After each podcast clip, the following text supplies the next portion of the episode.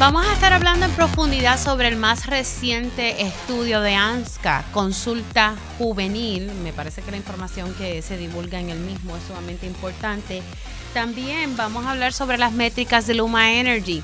Luma le está solicitando al negociado unos cambios. Vamos a, explicarle a ustedes de qué se trata y cómo esto pudiese perjudicar a los consumidores. También eh, vamos a estar hablando sobre varias situaciones en las escuelas eh, públicas del país, específicamente unas en Carolina y otras en Guayanilla.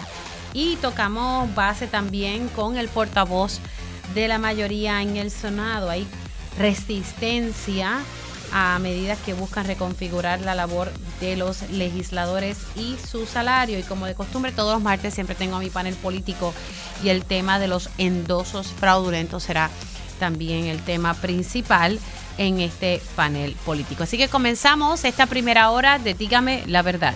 Con más de 20 años de experiencia en el periodismo, el periodismo ha dedicado su carrera a la búsqueda de la verdad. La verdad, la verdad.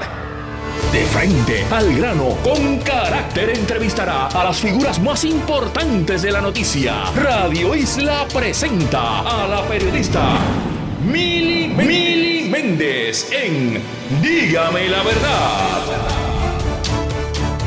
Muy buenos días Puerto Rico, bienvenidos a otra edición de Dígame la verdad por Radio Isla 1320. Hoy ya 20 eh, de febrero, se ha ido este mes a las millas. Un par de días más y comenzamos el mes de marzo. Antes de arrancar eh, con los temas que tengo en agenda, eh, quiero expresar mis condolencias a, los familiares, eh, compañeros de trabajo de Luis Cordero Rivera, presidente de la Cooperativa de Seguros Múltiples, quien falleció recientemente.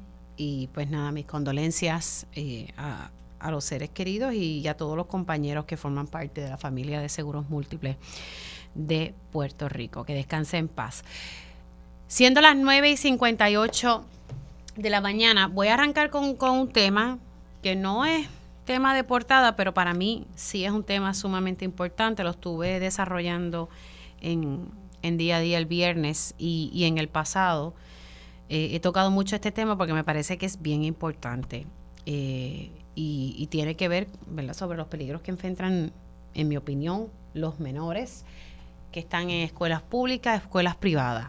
Esto del vapeo eh, se ha convertido en una problemática también para el Departamento de Educación. Así me lo reconoció hace unos años atrás y el año pasado también el, jefe del área de seguridad de educación, el señor César González, me recalcaba, mira Mili, antes eran los cigarrillos lo que encontrábamos en los en los bultos de los menores, ahora lo que estamos encontrando son los vapes y representa un problema serio y lo había dialogado también en el pasado con el doctor Juan Carlos Reyes, quien ha sido uno de los investigadores de, este estudio de consulta juvenil. Y precisamente pues quiero profundizar un poco sobre este tema para que todos estemos al tanto de estos peligros y, poder orientar a nuestros jóvenes, a padres, que aunque ustedes no lo crean, hay padres que conocen que sus hijos están vapeando en las escuelas y pues no es una preocupación para ellos.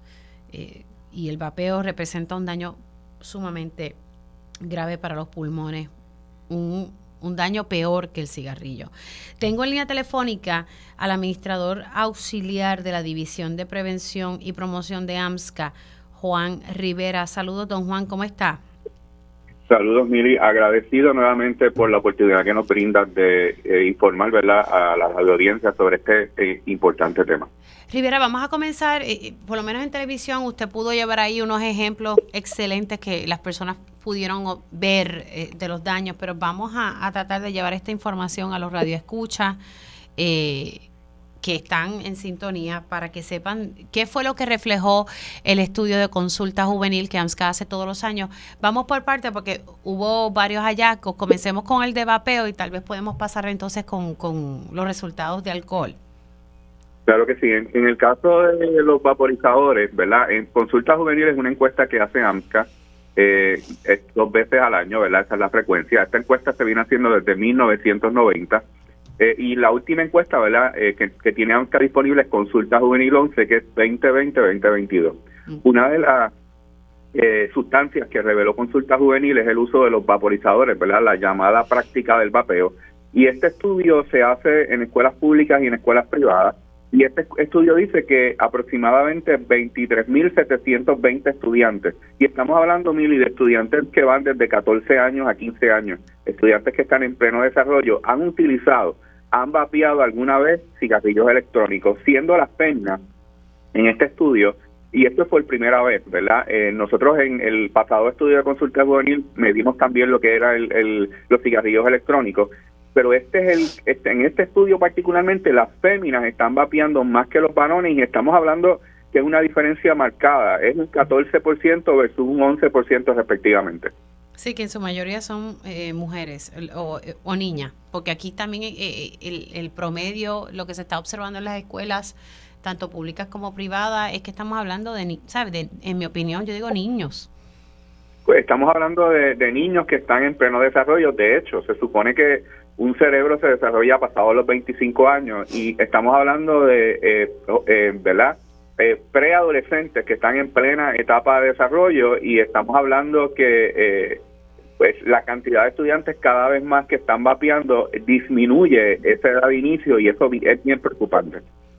¿Qué otros, eh, ¿qué otros datos reveló eh, esta encuesta de consulta pues juvenil? En el caso de consulta juvenil, este, cuando hablamos de cigarrillos electrónicos, la mayoría de los estudiantes nos dicen que eh, lo que vapean son sabores. Estamos hablando que es un 62% y básicamente ese es el principal atractivo. Sin embargo, eh, un 25% de los estudiantes nos dice que están probando, ¿verdad? Esta, estos cigarrillos electrónicos porque tienen nicotina y el 12%, y esto es bien interesante, nos dice que están vapeando, pero no sabe qué sustancia tenían. Mm. Cuando nosotros miramos, ¿verdad?, lo que es consulta juvenil, eh, una de las cosas que nos dicen los jóvenes que están vapeando es marihuana. Y aquí hay algo bien interesante, Mili, tiene que ver con la percepción de riesgo. Y fíjate cómo los esfuerzos de prevención, ¿verdad? Y esto que, que esta oportunidad que nos está dando en, el programa de hoy y la que nos diste el viernes pasado es, sumamente importante porque tiene que ver con la percepción de riesgo y tiene que ver con la educación. Este estudio, eh, hay un 82%, y esto es sumamente alto, ¿verdad? En la prevención, que considera, y estamos hablando de los jóvenes, ¿verdad? Que consideran que fumar una o más cajetillas al día es, bien riesgoso, es bien alto.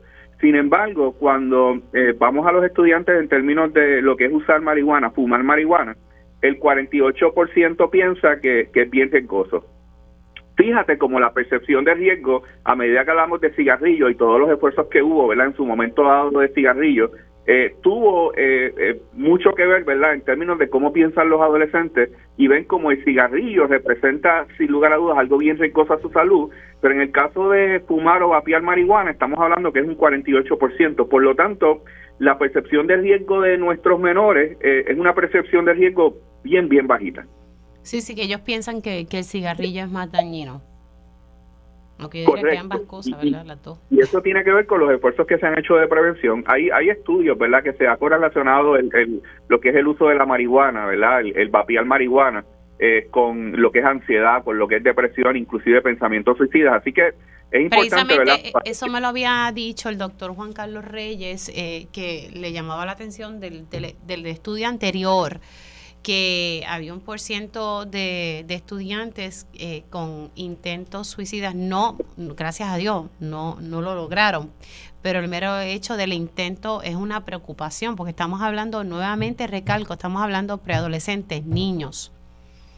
Por eso es que es importante, ¿verdad?, que los padres que nos están escuchando sepan que esto de los cigarrillos electrónicos no es un juguete, eh, y muchas veces piensan, ¿verdad? No, esto es un vapor. Lo cierto es que, ¿verdad? No es un vapor, es un aerosol lo que bota, pero tiene una gran cantidad de químicos y de, y de por sí los efectos que puede tener en el cuerpo completo, sobre todo en el cerebro. Estamos hablando, imagínese usted un hijo de uno, ¿verdad? Que uno piensa que está en su cuarto, que a lo mejor está hablando por teléfono con los amigos, que a lo mejor está jugando juegos de video pero también está vapeando, ¿verdad? Y que de momento empecemos a ver un niño que se empiece a alejar de la familia, las cosas que hacía no las hace antes, y comience a expresar que tiene, se siente ansioso, que se siente deprimido, y posiblemente por su mente estén pasando pensamientos suicidas. Todo esto puede ser provocado por lo que es el cigarrillo electrónico y ni hablar mil de la nicotina.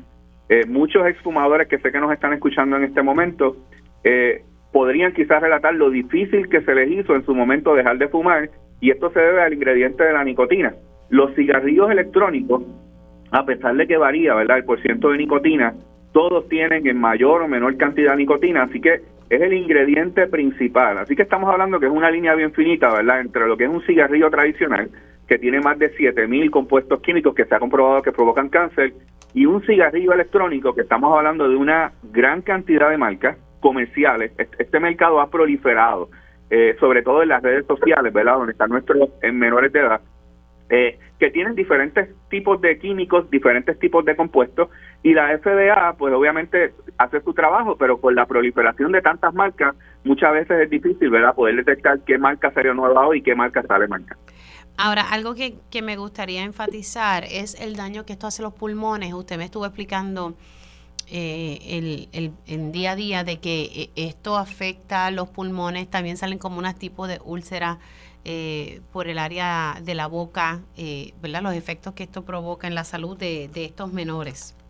Correcto. En el caso de los Estados Unidos, hace eh, unos meses atrás, comenzó ¿verdad? este auge de los cigarrillos electrónicos tan fuerte que se comenzaron a dar visitas a diferentes hospitales, sobre todo del área de emergencia, por menores que presentaban condiciones respiratorias. Cuando eh, los especialistas comenzaron a mirar lo que estaba ocurriendo en los pulmones de estos menores, coincidió un ingrediente, el acetato de vitamina E.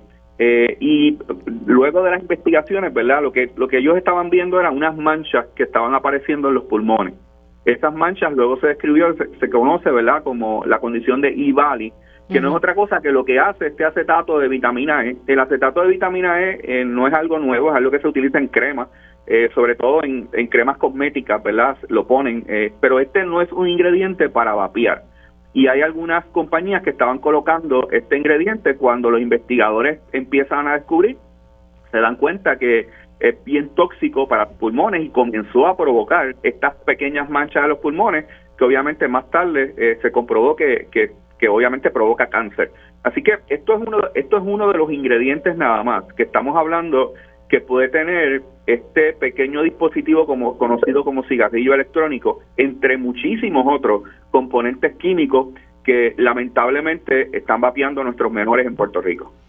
Sí, es un tema eh, sumamente eh, eh, serio y no sé si usted ha podido hablar con, con el, el, jefe del área de seguridad de educación, pero la verdad que ha sido una problemática sumamente seria para el Departamento de Educación como también para la, las escuelas eh, privadas. Ahora, por otro lado, los jóvenes, y esto lo pude documentar en un reportaje investigativo que hice para, para Cuarto Poder en Guapa Televisión en un momento dado, que estos jóvenes entran a una gasolinera, eh, Juan Rivera, y, y, me llamó la atención lo fácil, y lo digo porque lo grabamos, y la persona que entró era un jovencito de 16 años.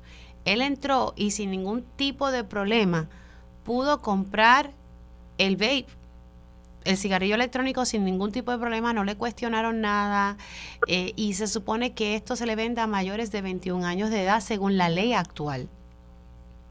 Correcto, la ley 45, ¿verdad? Dice que se supone que estos productos estén accesibles para mayores de 21 años, pero cuando nosotros le preguntamos a los, a los adolescentes en esta escuela, ¿verdad? Y, es parte de lo que dice Consulta Juvenil, uno de, la, de las razones para ellos poder adquirir este producto, eh, uno de los más altos son los padres, ¿verdad? Que lo obtuvieron de amigos, pero el otro es de adultos. Así que cuando eh, eh, estos menores lo dicen que lo obtuvieron de, de adultos o en su casa, estamos hablando que con toda probabilidad un adulto, ¿verdad? Posiblemente es la primera fuente eh, que, que, tiene este tipo de, acceso a estos productos, pero no hay que llegar, Mili, a un puesto de gasolina. Eh, el mero hecho de estar en las redes sociales eh, comprarlo a través de las redes sociales y esto como son tan pequeños esto puede llegar eh, eh, puede pasar desapercibido o sea que hay muchos adolescentes hoy día que pueden tener un cigarrillo electrónico y los padres desconocerlo por la cantidad de formas que tienen. O sea hay esto no es verdad para los que nos están escuchando esto no es como un cigarrillo tradicional.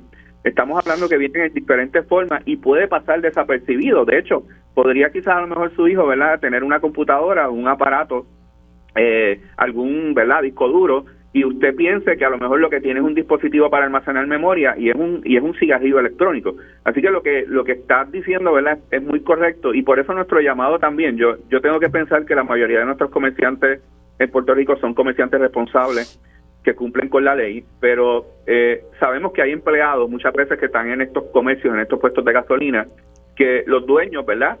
Hacen todo lo posible por cumplir con la ley y evitar multas, que estamos hablando multas bien costosas, pero nuestro llamado, ¿verdad?, es que eh, estos dueños de estos establecimientos comerciales que tienen licencias para vender productos de tabaco, que orienten a sus empleados. La ley dice que más allá de que sea 21 años, toda persona que aparente tener 27 años o menos, es importante que todo eh, comerciante que está ahí detrás de ese mostrador pida identificación. Imagínese que es un hijo suyo y que usted lo envía a un establecimiento comercial. Yo estoy seguro que usted no va a querer que ninguna persona que está detrás de ese mostrador le venda cigarrillos electrónicos. Así que lo importante es pedir identificación. Si es mayor de 21 años, ¿verdad? Y toma la decisión, pues obviamente la ley eh, estipula que es 21 años. Pero nuestros menores de edad, esto es lo que va a cuidar, ¿verdad? Lo que es el acceso de estos productos a los menores de edad.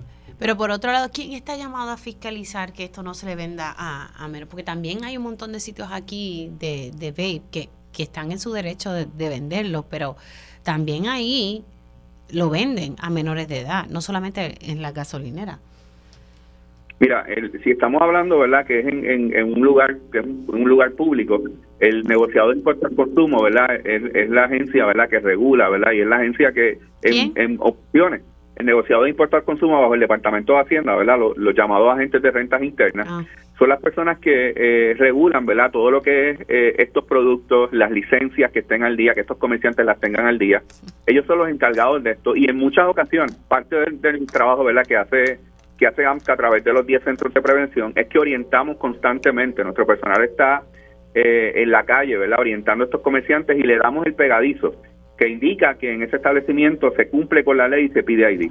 Pero yo creo que más allá del gobierno, ¿verdad? Yo creo que tiene que ser una responsabilidad mía de todos. Y yo creo que aquí los padres, yo tengo dos hijos, tengo uno de, de 11 años y uno de 16. Y yo creo que aquí es importante hablarle a nuestros hijos, porque la medida que ellos sepan, ¿verdad?, cuáles son las consecuencias, qué es lo que provoca esto. Miren, las redes está llena de muchos videos donde podemos ver los efectos particulares que hace el cigarrillo electrónico y, la evidencia que sale día a día sobre estos productos. La medida que compartamos esto, esta percepción de riesgo que hablábamos al principio, ¿verdad? De este reportaje, vamos a ver cómo va a ir aumentando. Lo mismo que pasó en un momento dado con el cigarrillo tradicional, lo vamos a lograr con el cigarrillo electrónico, pero obviamente hace falta educar, hace falta informar y programas como estos, ¿verdad? Que puedan brindar un espacio para que la gente aprenda el daño que hacen los cigarrillos electrónicos. Y, por otro lado, rapidito, ya tengo mi próxima invitada en línea. y también este estudio de consulta juvenil reflejó aumentos en el consumo de alcohol y nuevamente entre las niñas, entre féminas. Mira, en el caso del consumo de alcohol, sí, el consumo de alcohol desde el, desde el 90 ha sido la droga de mayor prevalencia entre los adolescentes y esto por múltiples razones. Una de las razones es porque muchas veces se ve como algo, ¿verdad?, eh, cultural, eh, se ve como algo eh, normal y lo cierto es que es una droga para personas mayores de 18 años. La, la, preocupación grande con relación al alcohol es una práctica, una mala práctica que se llama binge drinking. La práctica binge drinking se conoce como beber en racha y no es otra cosa que tomar de 3 a 5 tragos o más de corrido. Y cuando estamos hablando de menores de edad que están en pleno desarrollo, el alcohol, a diferencia de muchos menores, ¿verdad? Que piensan que es un estimulante, que van a una fiesta y comienzan a tomar alcohol porque los va a estimular, los va a poner hyper. Lo cierto es que es un depresivo del sistema nervioso central. Así que en la medida que los menores comienzan a tomar alcohol, su, cuerpo se empieza a, deprimir, la respuesta es mucho más lenta y como consecuencia de esto podemos ver agresiones sexuales, embarazos no deseados, accidentes eh, de autos en la carretera. Por eso, ¿verdad? Eh, muchas veces se piensa que el alcohol no es una droga y lo cierto es que sí, puede ser hasta mucho más peligroso y la percepción de riesgo sobre el alcohol lamentablemente, ¿verdad? Disminuye por el, verlo en tantos, ¿verdad? En, en fiestas, pero lo cierto es que sigue siendo una droga para mayores de 18 años. Bueno, vamos a, estar pendientes y, y, los padres tenemos que, que estar muy, muy pendientes de nuestros hijos, al igual que en las escuelas eh, si ven a los jovencitos con este tipo de cigarrillos electrónicos que a veces parecen un dispositivo de guardar información, ¿verdad? Un USB. Eh, Juan Rivera, gracias por haber entrado unos minutitos eh, y pues me parece que es un tema sumamente importante y que hay que cada vez darle un poquito más de, visibilidad porque estamos hablando de nuestros niños y el daño que eso implica. Se me cuida. Igualmente agradecido por la oportunidad. Juan Rivera, es administrador auxiliar de la División de Prevención y Promoción de AMSCA, eh, hablando un poco sobre esta encuesta, este estudio que hace cada dos años AMSCA entre nuestros estudiantes de escuelas públicas y privadas y los efectos nocivos del vapeo como también del alcohol.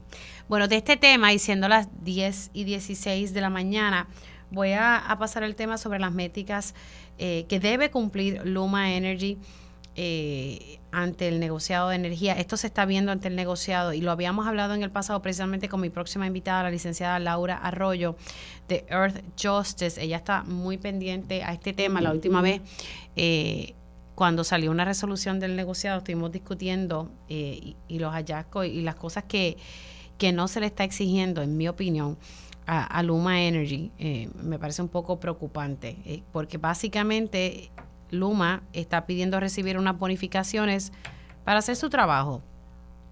Y si lo hace bueno, si no, si no llega al punto, ¿verdad? De, cumplirlo bien como quiera, recibe, de acuerdo a lo que se está evaluando, recibe algún tipo de bonificación. Licenciada, buenos días y gracias por conectar nuevamente. ¿Cómo está? Buenos días, Miri, a los radioescuchas. Saludos. Luma está pidiendo una, una reconsideración sobre sus métricas y uno dice, ¿en serio? Cuénteme aquí un poquito sobre esta petición que hace Luma ante el negociado de, de energía. Sí, este, Mili, esto es parte del proceso eh, que se lleva ante el negociado de energía de Puerto Rico y a mí no me sorprende porque ese ha sido el problema desde, desde el inicio de este proceso, hace tres años. Y es que el gobierno hace un contrato eh, en que muchas instancias va en contra de lo dispuesto en la ley y pretende básicamente irse por encima de leyes y reglamentos y también demuestra que el gobierno de Puerto Rico eh, ha sido un mal negociante, es una parte muy débil ante intereses privados y no procura por los mejores intereses del pueblo de Puerto Rico. Y esto es un ejemplo, porque eh, en el caso de las métricas, el, el contrato inclusive le quitaba poder al negociado de energía. En una parte dice que, por ejemplo, no aprobaba, si el negociado no aprobaba en X días, no, no me recuerdo ahora mismo cuánto, una vez el UMA sometiera su, propuesta de métricas ante el negociado, si no se expresaba el negociado, pues quedaba automáticamente aprobada su, ¿verdad? su propuesta de métricas eh, dispuesta en el contrato. Y obviamente al empezar los procedimientos, el negociado eh, dejó sin efecto todas esas cláusulas en que negaba su autoridad sobre el UMA. Así que la narrativa del Luma en todo este proceso ha sido que esto se trata de una revisión, enmienda a su contrato de transmisión y distribución acordada con la Autoridad de Energía Eléctrica y este P3. Así que este no reconoce que antes de que ellos vinieran eh, en el panorama en Puerto Rico y crearse como compañía en Puerto Rico, existen, existían unas leyes y reglamentos que disponían el proceso del establecimiento de mecanismos de métricas por desempeño, que incluía no solamente incentivos, pero penalidades también por pobre desempeño. Eh, y pues Luma presenta esta moción de reconsideración porque básicamente le cambian los muñecos en el contrato y pues para ellos eh, es inaceptable eso, el contrato es lo que rige, eso fue el compromiso que hizo el gobierno de Puerto Rico y entonces hace ver como si el negociado ¿verdad? fuera parte del gobierno de Puerto Rico, y lo es, pero es un ente regulador independiente que se creó para evitar el, el oscurantismo que se tenía en la administración de la Autoridad de Energía Eléctrica, donde las eh, decisiones se tomaban a puertas cerradas. Y ahora estamos viendo que las cosas se están haciendo hasta peor que con esta eh, entidad privada y el servicio no mejora.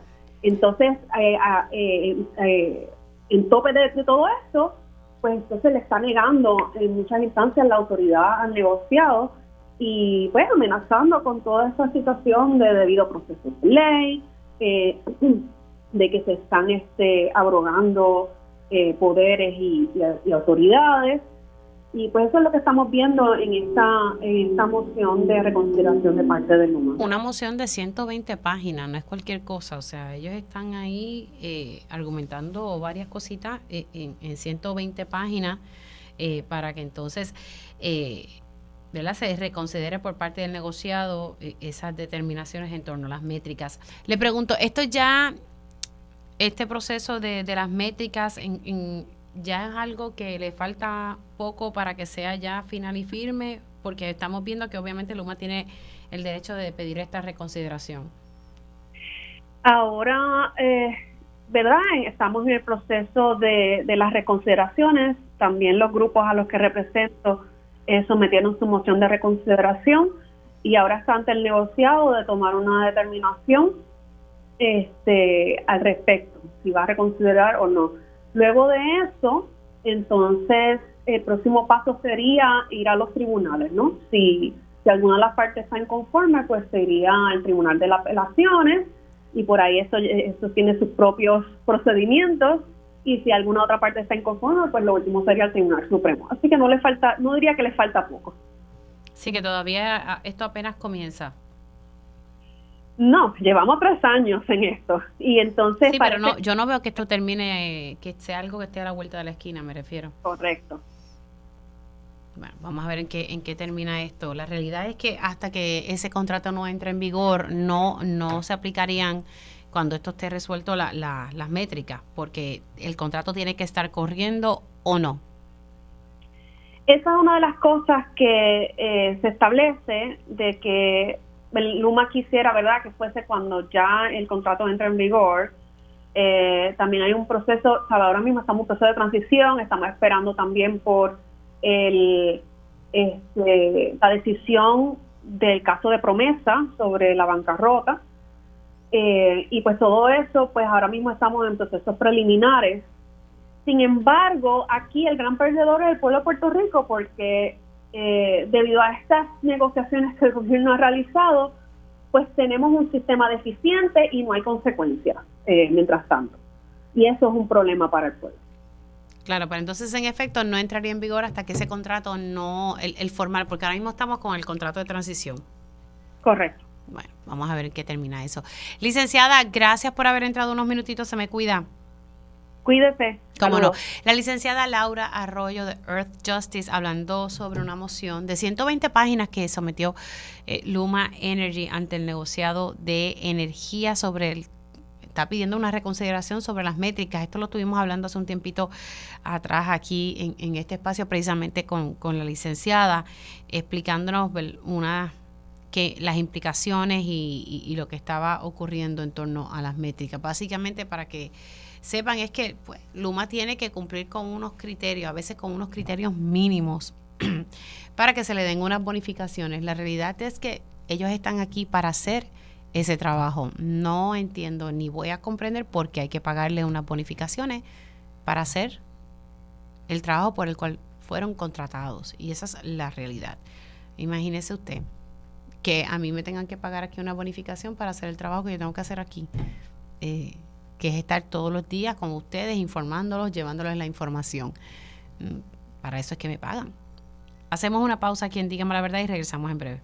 Dígame la verdad, las entrevistas más importantes de la noticia se escuchan aquí. Mantente conectado. Radio Isla 1320. Conéctate a radioisla.tv para ver las reacciones de las entrevistas en vivo. En vivo. Esto es Dígame la verdad con Mili Y ya estamos de regreso aquí en Dígame la Verdad por Radio Isla 1320. Les saluda Mili Méndez y gracias por conectar. Vamos a hablar ahora de dos medidas que buscan hacer cambios eh, en el salario que gana un, legislador y, el tiempo que estaría, y también eh, otra medida que tiene que ver con las sesiones. Pero eh, tengo en línea telefónica al portavoz de la mayoría en el Senado, que tengo entendido es la persona que, que presentó estos proyectos. Así que vamos a a darle los buenos días a Javier Aponte Dalmau. Senador, ¿cómo está? Saludos, Mili, a ti, todo tu radio escucha. Acabo de tener aquí a alguien que tú conoces llamado Julio. Eso me dijo, me dijo, tú vas a tener a Javier Aponte Dalmau, yo que estoy justo terminando. Yo, yo le iba a escribir y le iba a decir, más vale que termine porque yo voy al aire en vivo con él. Pero no, no, ya el medio que había terminado. Senador, hablemos de estos proyectos. El, vamos a comenzar con el 1353 proyecto del Senado, eh, porque los dos proyectos, el 1353 el 1353 y el 1351, fueron referidos a la Comisión de proyectos especiales y energía para ser evaluados, pero el primero eh, busca crear un nuevo modelo de compensación para los integrantes de la Asamblea Legislativa, entiéndase los legisladores, y se busca reducir el sueldo básico de 74 mil a 30 mil y básicamente es como regresar al legislador ciudadano, senador. Básicamente eso es lo que busca eh, la gran mayoría de las jurisdicciones en los Estados Unidos, muchísimos lugares, los legisladores estatales eh, trabajan de manera a tiempo parcial. Solamente en cuatro o cinco estados eh, trabajan a tiempo completo. Eh, uno de los elementos que vemos aquí es que hay que revisar lo que se quiso hacer aquí a la carrera de esto del legislador ciudadano en el 2013. Y yo creo que hay que ver si la justificación en el 92 de cambiar el, el ordenamiento de que el de desempeño laboral de los legisladores a tiempo parcial, con las críticas que aquellos tenían en aquel momento, eh, se justifica en, hoy en día un desempeño a tiempo completo. ¿Por qué? Pues porque los, los legisladores en este momento están haciendo una función que a mi juicio es dual, una función como, digamos, procuradores porque están atendiendo, ¿verdad?, a sus constituyentes y atendiendo eh, gestiones que tienen que ver con el poder ejecutivo. Y en adición a eso, pues cumplir con sus facultades como legisladores, que es de hacer investigaciones, muy lamentablemente estamos viendo que en esa parte pues hay una decadencia donde eh, las estadísticas eh, demuestran que no están participando de las vistas públicas, eh, no están participando incluso de las de, las sesiones que, vienen obligados. Pero, pues, senador, usted sabe que ese es el cuento de nunca acabar. Claro, pues entonces. Y antes, la, razón por la cual no fuimos con el legislador a tiempo completo era por los conflictos de intereses, eh, violaciones éticas, eh, y, esto fue eje de debate en el pasado, estoy segura que usted se, se acuerda un poco, y, por eso es que es el legislador completo, para evitar todos estos conflictos que estuviesen legislando incluso a favor de sus clientes. Usted sabe. Sí, pero tenemos que entender que en la gran mayoría de las jurisdicciones el desempeño eh, legislativo estatal se hace de forma parcial y ellos tienen los mismos que enfrentar los mismos problemas que nosotros enfrentamos aquí. Yo no puedo legislar la moral, la moral es algo que, que, que, tú aprendes, ¿verdad? Este, claro, pero si, si el pueblo eligió a unos legisladores para hacer su trabajo a tiempo completo y no lo están haciendo, pues mire, comiencen a no pagarle. Cuando le empiecen a descontar del chequecito porque no van a las vistas públicas o no van a la sesión, ahí le digo yo a ustedes cómo aparecen. Ok.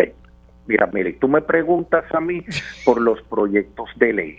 Yo te, yo te tengo que contestar lo siguiente, para llegar a lo que muy bien tú me estás planteando. Yo estoy estableciendo allí un modelo de como seis o siete modelos que existen distintos de legisladores o legisladores ciudadanos. Lo que yo quiero comenzar aquí, yo propongo un modelo. Lo que yo quiero aquí es comenzar un debate sobre unas circunstancias que a mí me parecen injustas. Provocar, la, provocar la discusión. Claro, porque a mí me parece sumamente injusto que los legisladores que vienen de la parte oeste del país tengan que venir cuatro veces a la semana aquí a atender vistas o sesiones y que no haya ninguna compensación cuando los que estamos aquí en el área metropolitana pues es, menos costoso. Y con todo eso pues, acarreamos unos costos que en funciones similares a la de nosotros en otros poderes pues tienen algún incentivo económico para paliar verdad eh, los costos que esto acarrea de transportación, entre otras cosas, ¿ves? Y entonces, aquí hay que equiparar una cosa. Por otra parte, tenemos que evaluar la legislación en este país, que a mí me parece que es excesiva, eh, está teniendo un impacto socioeconómico beneficioso para el país o estamos extrarregulando un país en donde eh, hay demasiadas leyes y, no se pueden poner en función porque porque hay incluso cosas eh, del ordenamiento que chocan unas con otras. Entonces, este ejercicio que me parece que, que no tenemos eh, la fortaleza de espíritu, por decirlo así, de llevarlo a cabo, porque le tenemos pánico, pues vamos a abrirlo a discusión, ya está. Lo, lo que yo quiero es que se expresen los distintos sectores y si la gente quiere que el legislador sea a tiempo completo, excelente pues que sea a tiempo completo y se le van a establecer unas métricas y se le van a establecer unas responsabilidades con lo que tiene que cumplir. Chacho, usted no lo van a querer mucho allá adentro. Bueno, mira, después de casi 12 años aquí, a veces uno piensa, o rompemos la vitrola o pasa algo. Pero, pero algo, algo tiene que pasar en beneficio del país. ¿verdad? Y, y yo creo que lo que, tenemos que ser honestos y, tenemos que como pueblo decir que, es lo que queremos y hasta dónde podemos hasta dónde podemos tirar la sábana, ¿ves? Porque aquí vinimos y se enmendó una legislación a, legislador ciudadano porque habían unos excesos de privilegios y habían unos excesos de beneficios. ¿eh? Pero entonces, la figura que creaste sin ningún tipo de vista pública, sin ningún tipo de participación, pues, pues no le está rindiendo, no le está beneficiando al país. y esa ah. conversación la tenemos que tener. Eh, tengo que hacer una pausa, senador, que es en línea, porque entonces está el otro proyecto, que es el proyecto del Senado 1351, que busca reducir eh, el término de duración de una segunda sesión legislativa. Hablamos de eso al regreso aquí en la pausa eh, con el portavoz de la mayoría en el Senado, Javier Aponte Dalmau. De regreso aquí en Dígame la Verdad por Radio Isla 1320. Les saluda Mili Méndez y gracias por conectar. Estamos dialogando con el portavoz de la mayoría en el Senado, Javier Aponte Dalmao, y estábamos ahorita dialogando sobre una medida que él presentó y que va a ir a evaluación básicamente para reducir el salario de los legisladores eh, y que sea un legislador a tiempo eh, parcial. Él lo que está buscando, según lo que iniciamos en nuestra conversación, es establecer la conversación, el análisis sobre cuál tipo de legislador debemos tener. Él lo que sostiene es que hay muchas ausencias en la vista pública, le creo, porque uno a veces ve la transmisión y tú ves uno o dos senadores, y esto pasa también en la Cámara, y de momento uno va a la sesión y la sesión vacía, y cuando tú ves las votaciones ausentes, eh, y pues lo que está tratando con el proyecto del Senado 1353 es provocar esa discusión. El 1353 eh, busca reducir de 74 mil a 30 mil el salario, que sea como un tipo de legislador a tiempo parcial. Dice, yo no puedo legislar la moral. Pues muy cierto, no se puede legislar la moral, pero yo digo que cuando le comienzas a cortar el cheque, vas a ver a todas esas personas poniéndose las pilas y acudiendo a, hacer el trabajo por el cual fue, fueron electos. Hay otro proyecto, senador, y gracias por quedarse en línea, el proyecto del Senado 1351. Eh, básicamente es reducir eh, la duración de una segunda sesión legislativa. Explíqueme. Sí, mira, como bien tú sabes, la primera sesión es una sesión larga y entre otras cosas porque es presupuestaria y eso toma tiempo establecer y definir el presupuesto del país. La segunda sesión es una sesión más corta, generalmente eh, se utiliza para atender las medidas de los legisladores técnicamente de distrito. Eh, pero ¿qué pasa? Uno de los elementos importantes en donde, ¿verdad? Mi experiencia y, y, ¿verdad? mi tiempo ahora como portavoz, uno puede evaluar y entender, es que nosotros se dilatan mucho los procesos aquí, eh, las cuestiones procesales, eh, porque las enmiendas y, este trabajo técnico, que no lo hacemos los, los legisladores, sino lo hace el personal, ¿verdad?, de las oficinas que se encarga de ello, eh, es el que obviamente hace que si estuviésemos utilizando a mi juicio la tecnología a nuestro favor de manera eficiente, pudiésemos eh, achicar ese término de la de, esta sesión. ¿Por qué? Porque si estos informes nosotros los tuviésemos a tiempo y hubiese una coordinación en términos de establecerle fechas para presentar la, la enmienda y, que se reciban los informes para atenderlos en esa sesión corta. Yo creo que el proceso aquí es venir a debatir las mismas y, y, aprobarlas eh, teniendo ya de antemano esta, toda esta información y de hecho pudiese ser incluso más efectivo. Yo quiero, eh, que tú pienses en dos elementos importantes que no te comenté en, en, la, en, en la parte anterior del programa. Uno es, aquí yo constantemente hago vistas públicas con personas que incluso que no están en Puerto Rico. Yo, yo no sé por qué un senador o un legislador que esté en el oeste no puede atender una vista pública a través de su celular, a través de su laptop este, desde cualquier parte de la isla y que eso se le constituya como una asistencia eh, y que los sistemas aquí de la Asamblea Legislativa estén atemperados para atender eh, vistas públicas digitales. Los, los, tribunales están manejando evidencia, están viendo vistas públicas de manera digital. Y nosotros seguimos aquí en el rococó de que tenemos que hacer todo presencial. Segundo, el proceso, lamentablemente, de la quiebra del país comenzó con la politización de nuestra estructura de gobierno.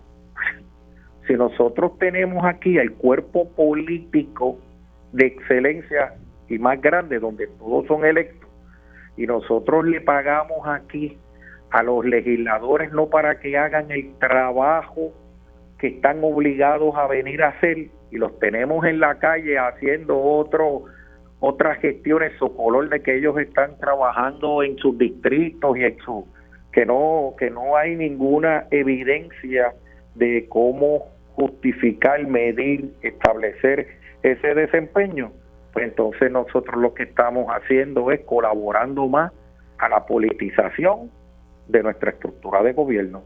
Yo creo que cuando en Puerto Rico había menos impacto político partidista en la administración pública, pues obviamente tuvimos unos un gobierno incluso de excelencia.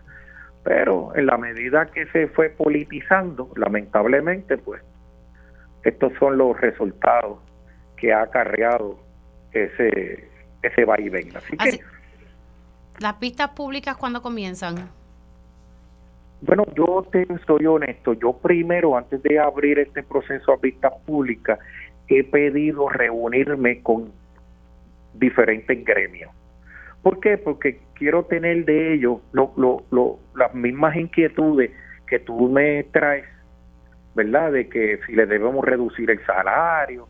No, bueno, lo que pueden hacer es que si alguien que no va, mire, si, si uno no va a trabajar, el, el, el, a uno le descuentan de su cheque, especialmente lo que somos servicios profesionales, a menos que tengan días por enfermedad. Estoy segura que los legisladores tienen derecho a sus días por enfermedad y vacaciones. Pues si usted no va un día a trabajar, pues que se le descuente de, esa, de esas licencias a las cuales tienen derecho, tal como cualquier otro empleado público. Y a la medida que se vea un ausentismo, eh, y que no tenga esas licencias, pues mire, se le descuenta del chequecita y usted va a ver, cuando se le toca el bolsillo, ahí usted ve cómo las conductas cambian.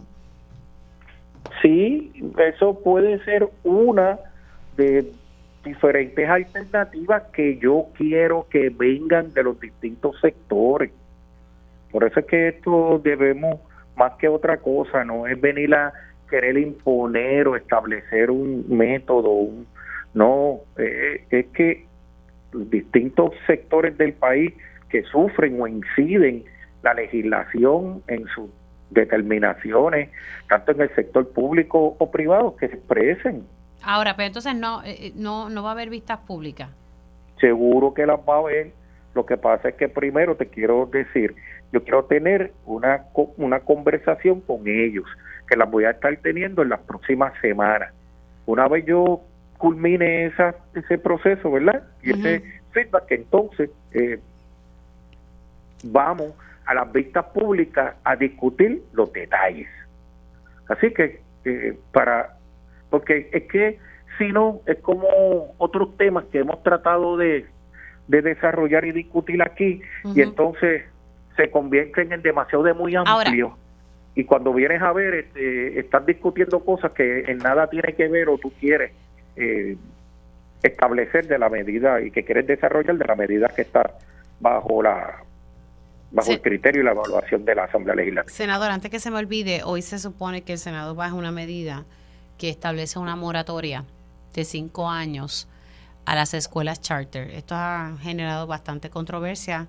Eh, se oponen aquellos que tienen sus escuelas charter eh, y pues hay un sector multi, se, se creó un junte multisectorial que avala esta legislación. En efecto, ¿esto baja hoy? Sí, y te voy a explicar. Esto ha estado pendiente por ahí. Yo quiero bajar esto.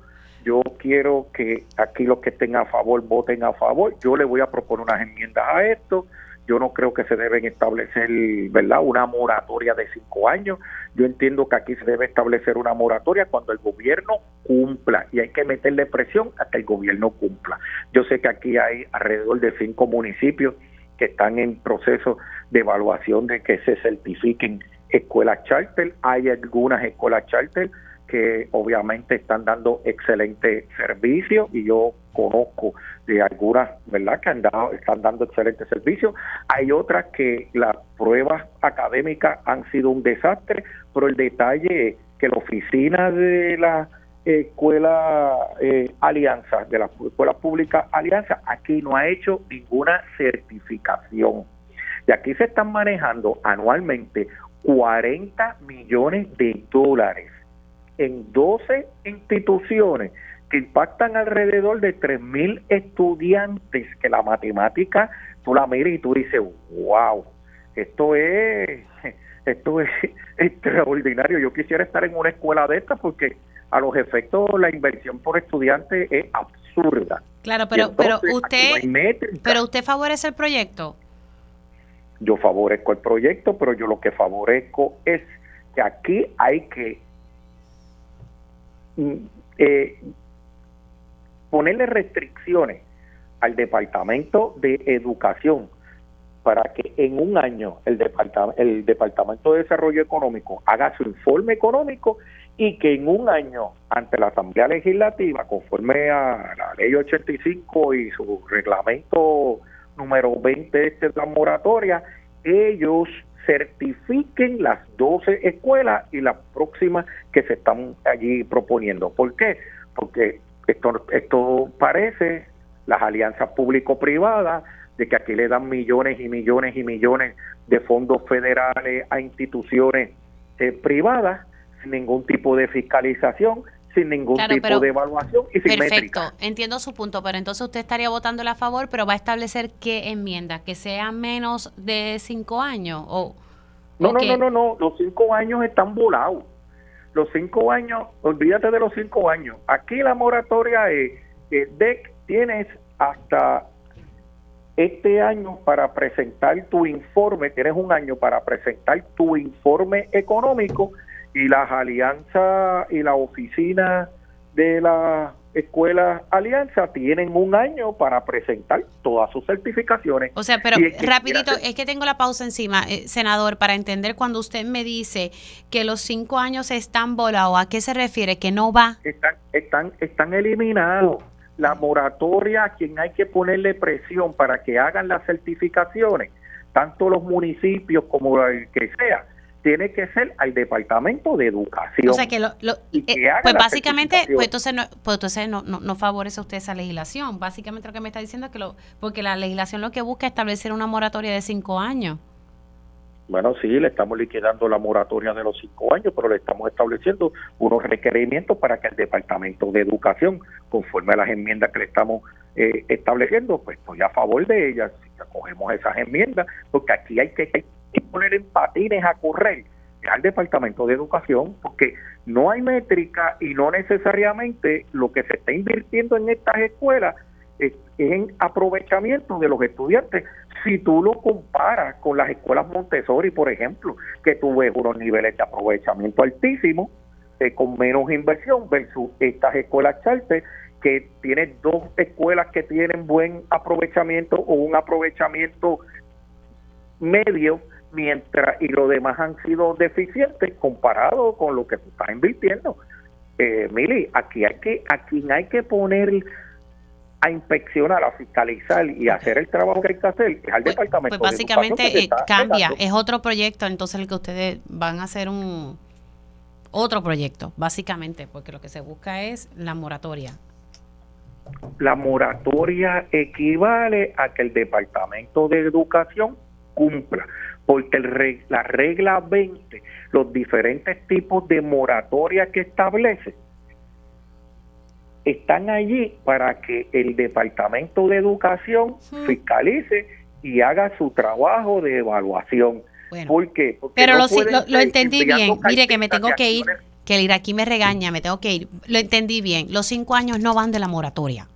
Los cinco años no van, van a depender del cumplimiento del Departamento de Educación y del Departamento de Desarrollo Económico. Se le va a formar un revolú allá dentro en la sesión hoy. Prepárese, porque, ay padre, está el junte multisectorial que cuando sepa eso no van a estar muy contentos. Pero bueno, eso es parte del proceso legislativo. Senador, gracias. Siempre a las órdenes. Se me cuida. Nosotros hacemos una pausa y al regreso vamos a estar hablando sobre una situación en una escuela pública en Carolina y también tengo otro caso en Guayanilla. Así que regresamos con eso ya mismito. Moratoria a las escuelas charter. Esa medida no va. Así adelantó aquí el portavoz de la mayoría en el Senado. Vamos a, tratar de buscar reacción a esas expresiones que, me acaba de decir aquí el, el portavoz de la mayoría y también vamos a hablar sobre dos situaciones, una escuela, la situación en Carolina y otra en el municipio de Guayanilla y luego estaré conectando con mi panel político como todos los martes. Así que comenzamos oficialmente la segunda hora de Dígame la verdad. Conéctate a radioisla.tv para ver las reacciones de las entrevistas en vivo. En vivo. Esto es Dígame la verdad con Mili Y ya estamos de regreso aquí en Dígame la Verdad por Radio Isla 1320. Les saluda Mili Méndez y gracias por conectar. Hace unos minutos atrás estuvimos hablando con el portavoz de la mayoría en el Senado sobre varios temas. Él busca establecer unos cambios en el legislador, reducir el salario y que sea al legislador a, tiempo parcial y también cambiar eh, el tiempo que se lleva a cabo la, la, segunda sesión. Pero dentro de nuestra conversación eh, le pregunté sobre la medida que se supone que baje hoy en el Senado que busca establecer una moratoria de cinco años en las escuelas charter. Básicamente es que en cinco años no se puedan establecer más escuelas charter, que se quedan las que están, que son unas 12, en lo que se puede evaluar su efectividad. Lo que me está diciendo el senador Javier Aponte Dalmau es que los cinco años de la moratoria no van, sí va a bajar la medida, pero que le van a hacer unas enmiendas. Básicamente van a hacer otro proyecto. Eh, y él lo que dice es, no va porque hay que exigirle, hay que meterle presión para que el gobierno cumpla, dijo. Así que esta moratoria no va, vamos a ver si tal vez eh, alguien de los juntes multisectorial está disponible o la presidenta de la federación, Mercedes Martínez, puede entrar unos minutitos. Pero mientras tanto, eh, voy a seguir tocando temas de educación. En Carolina hay una escuela, Jardines de Buenavista, que no está en las mejores condiciones.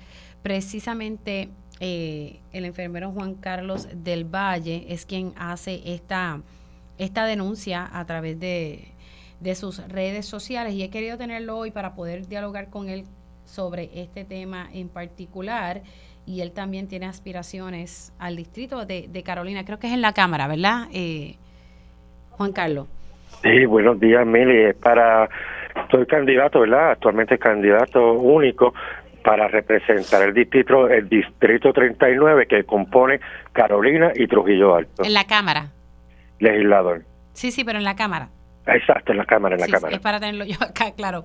Juan Carlos, cuéntame un poquito, ha estado muy pendiente de los temas sobre los enfermeros y las enfermeras, también todo lo que tiene que ver con los hospitales, pero estuviste posteando, estuviste posteando en tus redes eh, una situación con una escuela en Carolina, del distrito al cual quieres aspirar.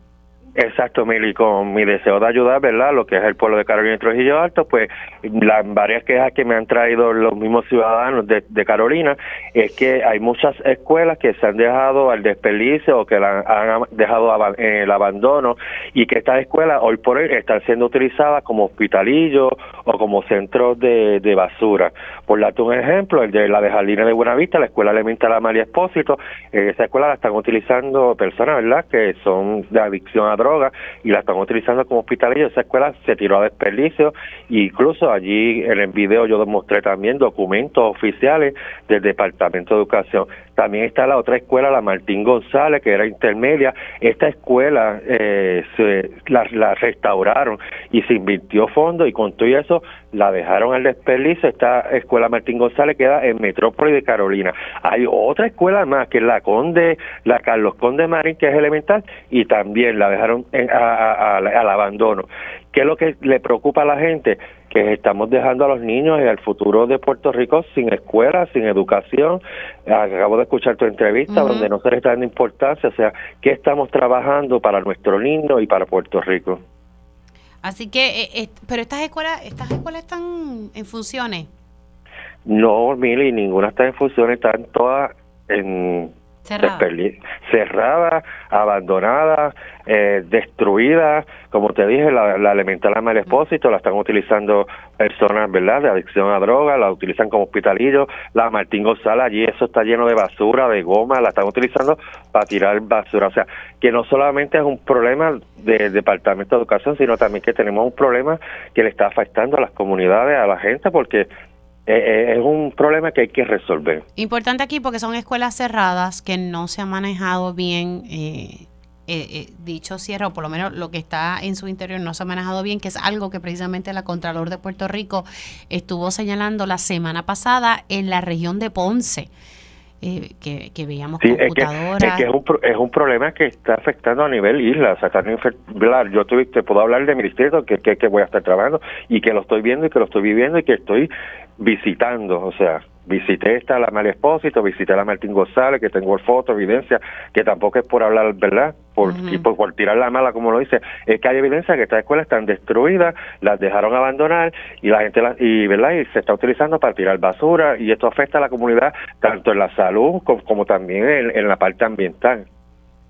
Wow, de verdad que esto es increíble. También eh, estuviste eh, señalando una denuncia sobre un hospital en particular. ¿Qué, qué pasó aquí? Centro médico, o sea, eh, se hizo una inversión de, yo de a veces yo entiendo, ¿verdad?, lo que dice la gente, tenemos que evaluar y, y fiscalizar los fondos federales que entran a Puerto Rico y fiscalizar estos representantes políticos que están haciendo con el dinero del pueblo.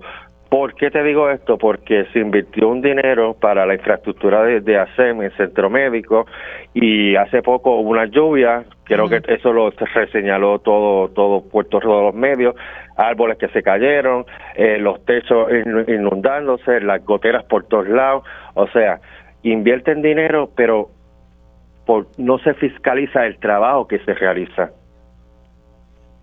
¿Me entiendes? Es, horrible lo que se hace en Puerto Rico.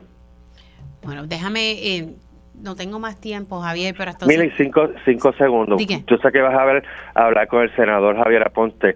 Ya él ha hablado de unos proyectos que entraron luego del proyecto de 35. ¿Cuánto llevamos hablando de este proyecto de enfermería? Ya, yo perdí el anuncio, yo creo que más de un año. Ahora mismo él tiene en su escritorio este proyecto y le está dando énfasis a otros proyectos que no componen nada en Puerto Rico, más sin embargo el 1035 que compone a la salud de Puerto Rico, al sistema sanitario y no se le ha dado el énfasis y la importancia que se necesita.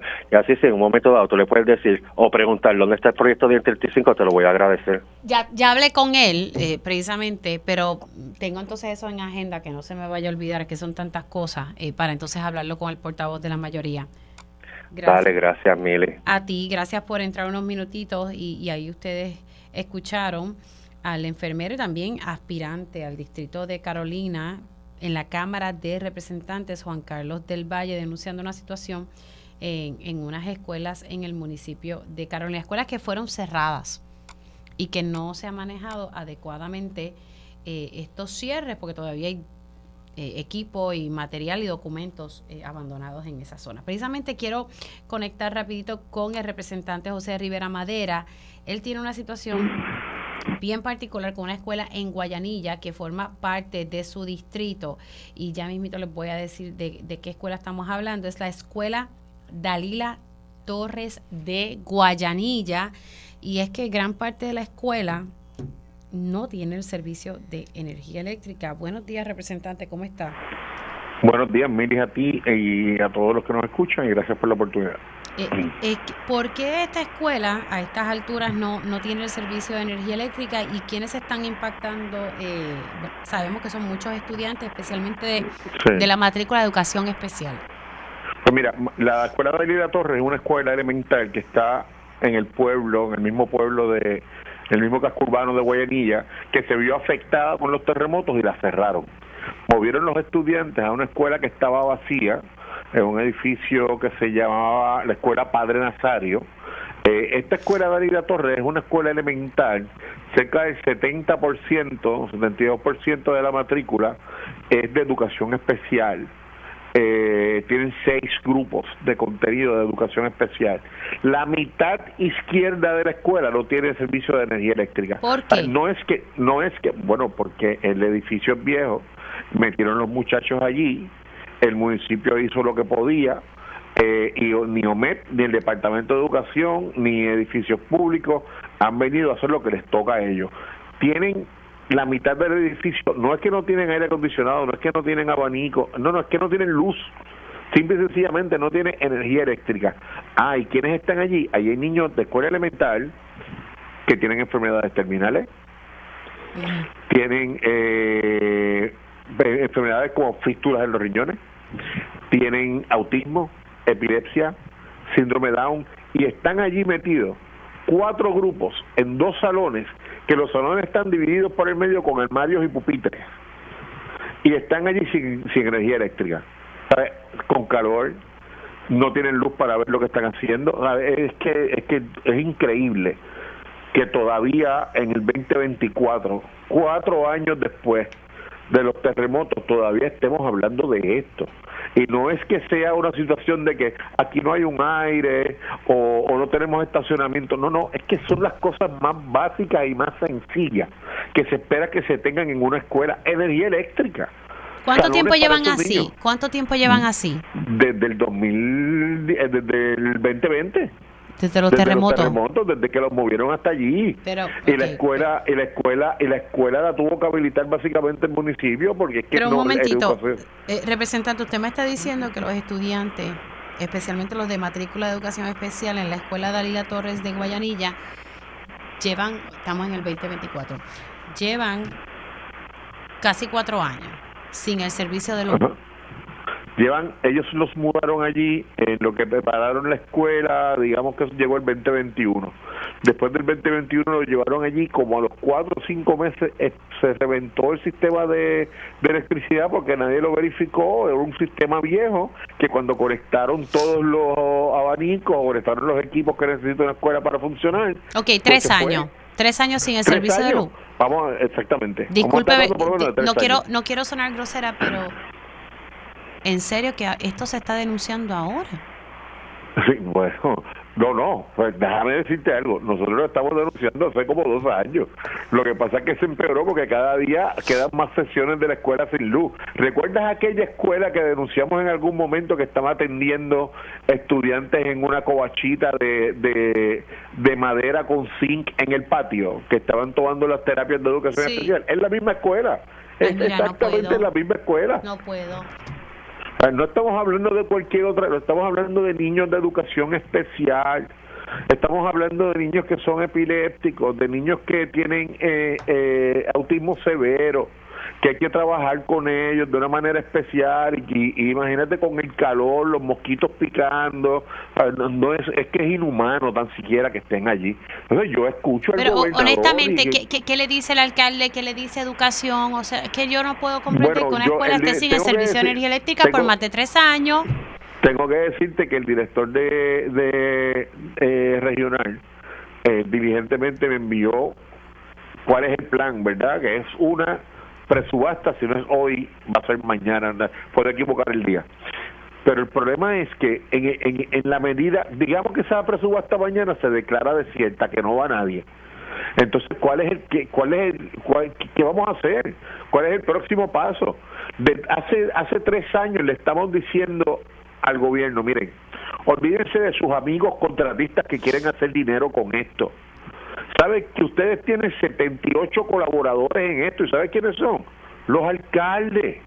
Porque los alcaldes saben dónde está la escuela, cuáles son los problemas, porque cuando se van a quejar los padres, no van al departamento de educación, donde primero van a dejar al alcalde y después donde mí, donde el representante. Pues si el alcalde tiene allí tres peritos electricistas y dos electricistas, ayudantes de electricistas más que puedan resolver el problema, pues cómprenle los equipos o denle el dinero para que compren los equipos necesarios y ellos lo montan. Pero tenemos que esperar por el monstruo burocrático del Departamento de Educación. Que se haga una presubasta, se declara vacía, después no, no, no, no, no, es que es que es inconcebible ya. No hay manera de que podamos, se nos sigue yendo la gente de aquí, porque si yo tuviera, mi- yo tengo una hermanita que tiene síndrome de Down. Si mi hermana que tiene síndrome de Down estuviera en esa escuela, yo lo hubiese sacado de allí inmediatamente. Y Claro, hemos buscado una opción, pero que- yo, yo, yo de verdad que no, no comprendo. Tres años, parte de la escuela sin, sin servicio de energía eléctrica, no es toda la escuela, parte de la No, escuela. pues, parte de la escuela. Entonces, eh, eh, no, no hay una solución inmediata, Ay, no, porque es que yo entiendo los procesos, pero hay, hay situaciones que requieren inmi- eh, que sea inmediata la solución. A ver, Esto no aguanta seis meses en lo que se hace una presubasta, una subasta se declara vacía o el tipo dice necesito dos meses para empezar a trabajar. No, no, no. Esto tiene que resolverse mañana. Mañana. Mañana ya estamos tarde. Entonces, pues, pues seguimos recibiendo excusas y seguimos recibiendo procesos burocráticos. No, ya está bueno, ya van tres años. A mí me dijeron hasta ridículo en el hemiciclo la gente de Fortaleza. ¿Quién cuando le levanté ridículo? Claro, porque como no cuan- son los hijos de ellos.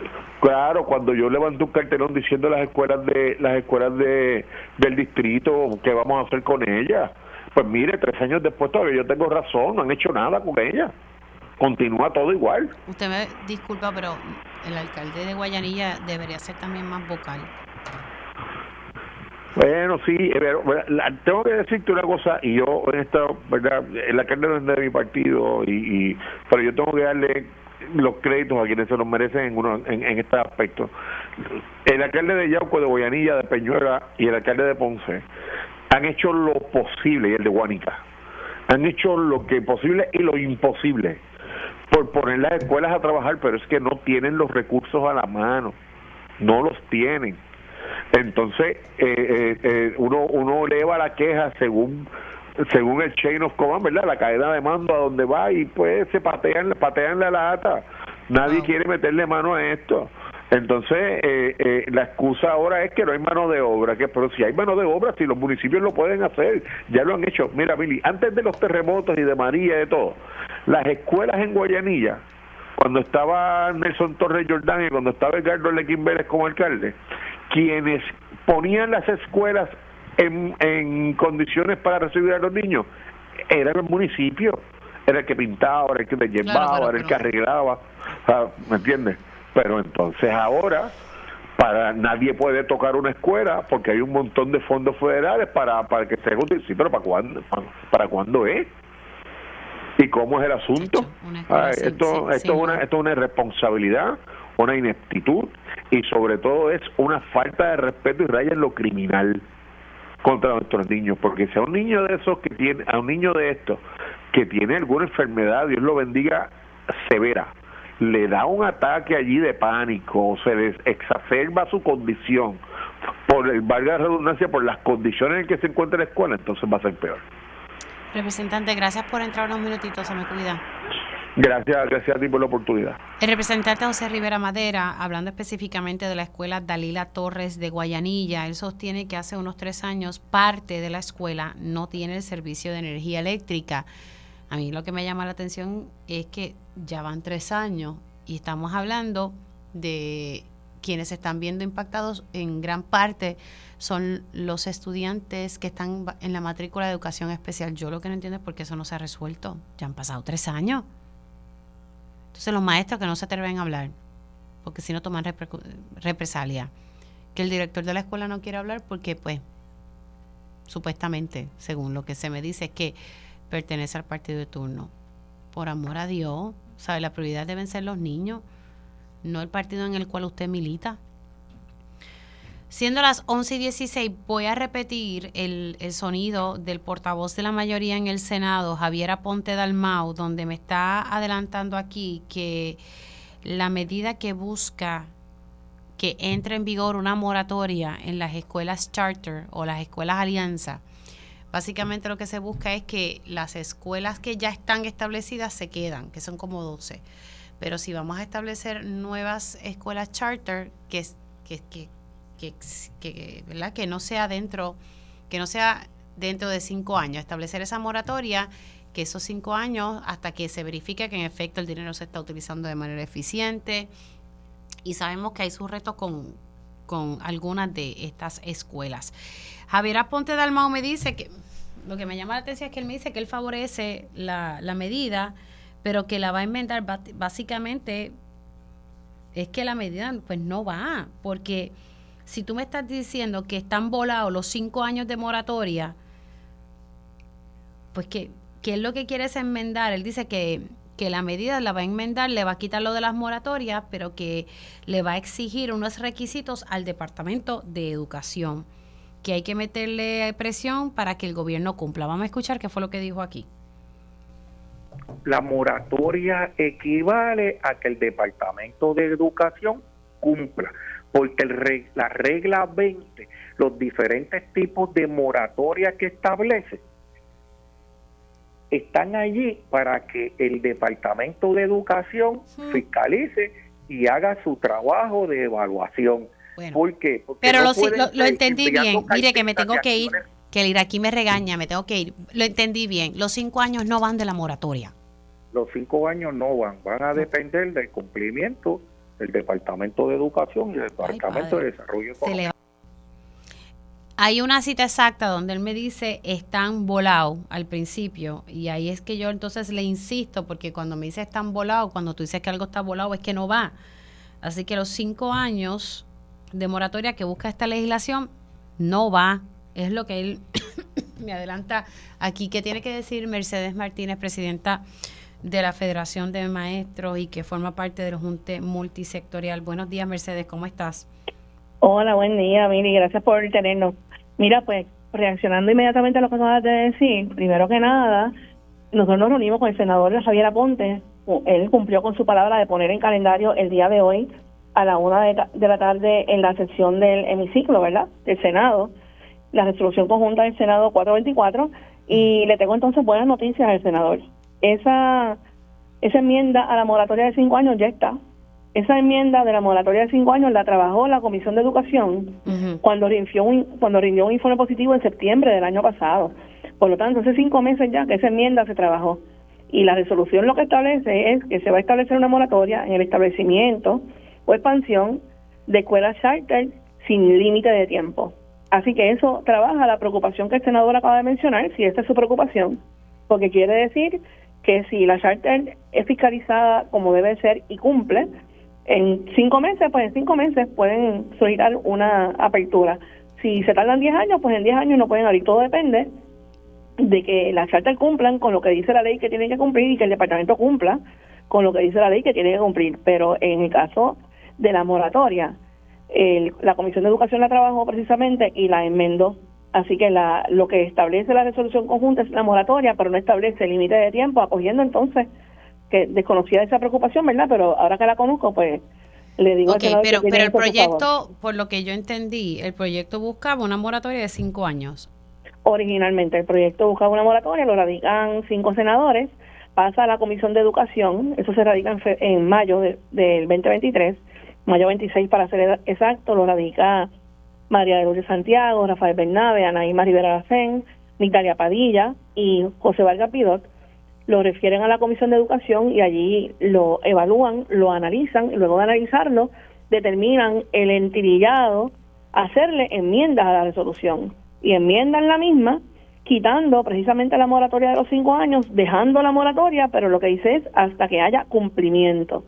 Por tanto, lo enmiendan, así está en, el entirillado y se le remite a calendario al senador Javier Aponte en septiembre primero del 2023 para que baje a votación con esas enmiendas que se le hizo en la Comisión de Educación. Por tanto, ya esa preocupación que tiene el senador está acogida dentro de la resolución y no hay razón alguna por la cual no se deba aprobar el día de hoy. No, no, claro, él la va a bajar a votación, eso, eso él lo tiene claro, pero entonces la cuestión de los cinco años se eliminó, pero sigue latente de alguna manera, es lo que estoy entendiendo. O sea, la moratoria sigue latente. Lo claro, pero no establece una cantidad de años. No, y no lo establece porque la Comisión de Educación se comunicó cuando hizo ese, cuando hizo esa enmienda, se comunicó a consultarnos y decía, bueno, pero si hay una escuela que en cinco años sigue en incumplimiento, ¿le vamos a permitir abrir? O por el contrario, si hay una escuela que en tres años ha tenido cumplimiento, ¿le vamos a denegar el que se extienda tanto? Y precisamente pensando en lo mismo que decía el senador, eh, le eliminaron la cuestión de tiempo, la moratoria sigue. No se pueden establecer escuelas charter ni expandir escuelas charter hasta tanto demuestren cumplimiento con todo y el cumplimiento mayor, ¿verdad?, de fiscalización de parte del Departamento de Educación, que como bien ha demostrado el reportaje del CPI, ha estado ahora mismo actuando de forma completamente negligente. No hay informes, no hay evaluaciones, los informes anuales o semestrales que se tienen que rendir a la legislatura, según la ley 85, están sin entregarse hace años por tanto, el departamento y las charters han estado en incumplimiento total con la legislación vigente que ellos mismos promovieron y es hora ya de que se establezca esta moratoria. Claro, entonces esto de los cinco años de la moratoria, pues no, eso eso está ya fuera del panorama. Si hay una moratoria, siempre y cuando muestren, ¿verdad? Si, si no muestran el cumplimiento, pues entonces no pueden establecer la escuela charter. Exactamente. Bueno, aclarado entonces el, el punto. Gracias, Mercedes. Cómo no, gracias a ti, Miri. Mercedes, la presidenta de la Federación de Maestros, hoy se supone que baje esta legislación y veremos entonces cómo queda eh, finalmente la misma eh, y, pues el senador básicamente pues lo que él está estableciendo es lo que se va a hacer. Hacemos una pausa y al regreso entro con, con el panel político. Y ya estamos de regreso aquí en Dígame la Verdad por Radio Isla 1320. Oficialmente ahora voy con mi panel político. Ellos conocen el sistema de punta a punta. Por eso su experiencia es clave para la discusión de asuntos públicos. Esto es Dígame la verdad, panel político.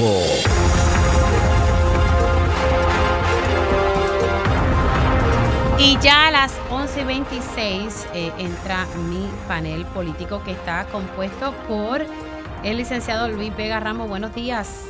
Buenos días a ti, buenos días a los amigos y amigas que nos escuchan. Gracias por la invitación nuevamente. Y también se conecta el licenciado Olvin Valentín. Buenos días, licenciado.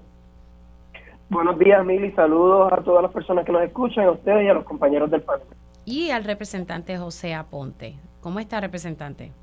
Buenos días, Mili. Saludos para ti, para todos los amigos, los compañeros de panel. Eh, excelentemente bien, agradecido de Dios de otro día. Así que ¿Qué más puede uno pedir eh, si uno se puede levantar y compartir y ver la vida? Eh, así que adelante siempre. Bueno, vamos a, comenzar, y, yo creo que lo hablábamos la, semana pasada y Luis Vega estaba en el panel. Seguimos con, con esto de los electores que dicen que no endosaron a X o Y aspirante y se ha visto aquí un lo voy a decir de esta manera, un tiroteo entre las distintas campañas, muy lamentable, eh, tanto hacia la campaña del Merromán, también a la de William Villafañe, ahora surge una tercera querella de manera formal de una persona que quería endosar a Jennifer González y que no la pudo endosar. O sea, esto ha sido un revolú. Entonces, surgió el viernes en, en un programa de ABC5 Puerto Rico donde Edwin Mundo dijo que supuestamente el hijo del Elmer Román había ordenado un vaciado de lista. Bueno, y, y, Elmer Román salió a reaccionar y le pidió a Edwin Mundo que por favor pidiera disculpas, que eso no era correcto. Y, quiero repetir para ustedes un audio esta mañana. Un Elmer Román, nunca lo había visto, por lo menos mi impresión fue que estaba molesto. No sé la que piensen ustedes, pero vamos a escuchar qué fue lo que dijo esta mañana en Pegaos. Yo, yo de verdad que yo estoy ya tan, ¿sabes? Sinceramente estoy tan confundido con este proceso, ¿no? Porque sinceramente a mí rápidamente vino la querella, rápidamente vamos a entonces a hacer referido a las, a, a, las organizaciones, este, entidades federales, vamos a hacer esto un asunto de, en este caso podría haber sido más de, de, propaganda, no sé, en realidad eh, eh, para mí yo entiendo que esto no se ha llevado, se ha llevado el debido proceso cuando tiene que ver conmigo, pero en el caso de, de, los, mis compañeros de papeleta o el gobernador, pues entonces no, esto ya el proceso no se ha completado, vamos a analizar, vamos a hacer esto y aquello, y sinceramente, pues mira, eh, primero fue el domicilio, segundo era que no podía correr porque mi trabajo federal, ahora un endoso que fue validado, por supuesto, por la, por, la misma comisión, que ellos también tienen que explicar a través de su, de su análisis este, investigación interna. Y entonces ahora vienen con la calónica este, de acusar a mi hijo, que es un muchacho que está en la universidad en Virginia, no vive en Puerto Rico, no tiene interés en la política, eh, un muchacho que lo que hace es jugar juegos de computadora y, decir que también él vino a través de promover este tipo de conducta, ¿sabes? Para mí, eh, yo no tengo necesidad de esto, o sea, yo no tengo necesidad de venir a Puerto Rico eh, y, venir a, envolverme en la política para venir a hacer trampa, ¿sabes? Eso, eso, no es mi, eso no es mi carácter, soy una persona de ley y orden y es verdad que me sorprende que en vez de estar hablando de ideas, de lo que queremos hacer por el pueblo, se trata de descarrilar una, una candidatura por el mero hecho solamente de ganar una ventaja política. Ahí ustedes escucharon lo que dijo el señor Elmer Román, pre eh, candidato para la comisaría residente que enfrenta primarias con el senador William Villafañe. Y, y, esto pues sigue lacerando, y vuelvo y recalco, es mi opinión, pero sigue lacerando la imagen de la Comisión Estatal de Elecciones. Voy a comenzar en este turno con José Aponte, quiero escuchar qué él tiene que decir, voy entonces con Olvin y luego con Luis Vega Ramos. Mira, en primer lugar, yo no creo que sea que se deba de añadir eh, o adjudicar responsabilidad a la Comisión Estatal de Elecciones. Eh, eh, somos los aspirantes los que en un momento dado tenemos la responsabilidad de levantar los endosos y someterla la comisión. Lo que hace es validar si un eh, si una persona particular endosa a un candidato, a un aspirante, eh, y después resultó que supuestamente no lo iba a endosar, que iba a endosar a otra persona, eso no lo controla la comisión. Eh, la comisión es quien en un momento valida, pues mira, si, si ese elector no había endosado a nadie, pues se le valida. Si el endoso eh, fue de manera prudente y correspondiente, eso es un asunto que eh, se está evaluando. Yo sí te puedo decir que yo creo en el sistema electrónico, eh, hay que eh, afinar unos detalles, pero en el pasado cuando se hacía a mano y Luis fue candidato, Olvin ha participado en los mm. procesos, aunque no haya tenido que tomar endoso, ha participado en procesos, digo, por lo menos desde mi conocimiento, no ha bregado con asuntos de endoso, pero en el pasado, eh, mucho se planteaba eh, de endosos de, inclusive lo que se llamaba era de los muertos, porque tenían a los muertos endosando, eh, como era un sistema manual, no era tan fácil detectar eh, si era un elector hábil o no. Así que desde ese punto de vista, yo creo en el sistema, que haya que afinar unos detalles, pues eso es parte de los procesos y hay que afinarlo, eso es una realidad yo lo que veo es que eh, eh, esa denuncia que, que se hacen y, si de momento alguien está diciendo porque alguien me dijo tal cosa, eh, primero que, que, que el PNP tiene una primaria y se, supone que se una luego de esa primaria y al mismo tiempo se, se lacera la, la, imagen de la comisión. Voy ahora con, con Olvin, el licenciado Olvin Valentín, quien fue comisionado electoral por el Movimiento Victoria Ciudadana. Eh, pues mira, Mili, eh, sobre esto de los endosos y el sistema, aunque ¿verdad? Estoy, estoy de acuerdo con el compañero de que esto es responsabilidad de los candidatos, eh, que son quienes realmente pues, tramitan con su equipo los endosos, pero sí hay cierto pues, grado de, responsabilidad, digamos, o de, o de participación de la Comisión Estatal de Elecciones, particularmente en la implementación. Eh, y yo estoy de acuerdo que hay unos beneficios del sistema de tenerlos electrónicos, no, no podemos volver a, a, las fórmulas de, de papel. Pero esta situación pone de manifiesto una serie de, pues, tal vez fallas del sistema que son resultado de la implementación a la ligera de, de todos estos cambios tecnológicos que el código trajo. Y, y, de hecho, cuando se aprobó el código, cuando estaba ya en, la, en, la, eh, en los debates de, del código electoral, una de las observaciones que nosotros siempre decíamos era las preocupaciones por la implementación de todos estos cambios tecnológicos, que son buenos, pero requería que hubiese mayor eh, controles de calidad, pruebas, eh, que se pudiera, que se pudiera eh, tener la certeza de, confiabilidad en el sistema. El, eso se aprobó en el 2020, el código ordenaba que se hicieran unos cambios tecnológicos, que se implementaran estos sistemas, y a la larga, mira, terminamos implementando ese sistema apenas unos meses atrás, ya ha entrado el ciclo, el ciclo electoral, eh, a la ligera, porque entonces ya no hay eh, mucho tiempo para hacer pruebas y, y, de que no pasaran estas cosas. Y, y otra cosa problemática, ¿no? Eh, o preocupante, es que se supone que ese sistema también va a, manejar lo que tiene que ver con el voto, las solicitudes del voto adelantado y el voto ausente. Y eso ni siquiera está todavía activado. La comisión había dicho que esos módulos o esa, esas funciones van a estar habilitadas en los próximos meses lo que esto significa es que eso va a estar lanzándose a meses, a, pocos meses de la elección. Y lo mismo, si estamos viendo con el sistema de endoso algunas cosas que se pueden mejorar, eh, algunas eficiencias que hay que desarrollar en, el sistema, pues me preocupa cuando se vaya a lanzar el proceso del, voto adelantado, que ya sabemos el papel crucial que jugó en las elecciones del 2020 y podemos prever que va a tener igual eh, acogida o, participación en estas elecciones. Y todo eso es parte del componente eh, digital o, tecnológico que la comisión está implementando, a, ¿verdad? mandatado por el Código Electoral. Voy contigo, Luis Pegaramo. Mira, aquí hay, aquí hay una serie de asuntos eh, eh, que son importantes y, y, bien delicados. Primero, esto no es un asunto de poca monta, esto no es un chisme este eh, cuando él dice, mira, cuando él dice, quiero tenerlo en contexto para que lo sepa, cuando él dice lo del, la cuestión del chisme y bochinche es por lo que había dicho Edwin Mundo, de que escuchó que alguien le dijo de que supuestamente su hijo Eh, ordenó un vaciado de, lista.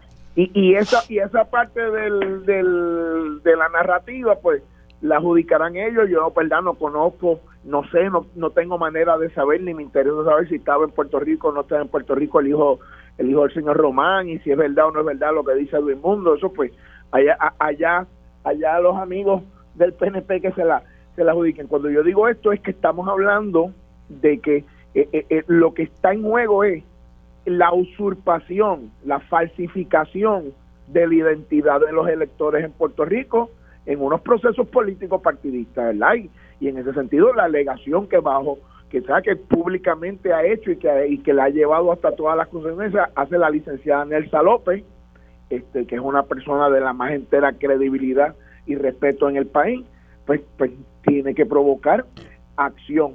Por un lado, ¿verdad? En el análisis estrictamente político, esto te demuestra cómo están este, las temperaturas en el Partido Nuevo Progresista y cómo esto parece que va a ser un combate sin, eh, sin tregua eh, y sin coger prisioneros. Esto parece que va a ser a la muerte eh, en el Partido Nuevo Progresista y bueno, pues eso es una situación política entre ellos. Pero aquí lo que tenemos el resto del país que preocuparnos es que sí, la alegación es seria, que sí que esto de que se haya podido usar la identidad de electores contra su voluntad o sin su consentimiento. Para endosar candidaturas políticas es algo que no se puede zapatear y en ese sentido la Comisión Estatal de Elecciones, en mi opinión, ha sido este, ha arrastrado los pies, la presidenta interina mm, eh, casi ha tenido que ser obligada a decir que va a investigar, eh, lo cual me parece terrible porque esto no se resuelve con que le mando una cartita al Departamento de Justicia y otra al FBI. La Comisión Estatal de Elecciones tiene un rol y tiene la autoridad legal y tiene la responsabilidad legal de cuando se alegan este tipo de irregularidades que son serias, investigarlas y llevarlas hasta las últimas consecuencias y, y, ciertamente la presidenta interina de la comisión no ha querido, eh, eh, casi ha tenido que ser obligada a asumir esa responsabilidad y uno siente un arrastre de pie, lo que nos lleva al último problema que tenemos aquí. Y estamos a meros cuatro meses de la primaria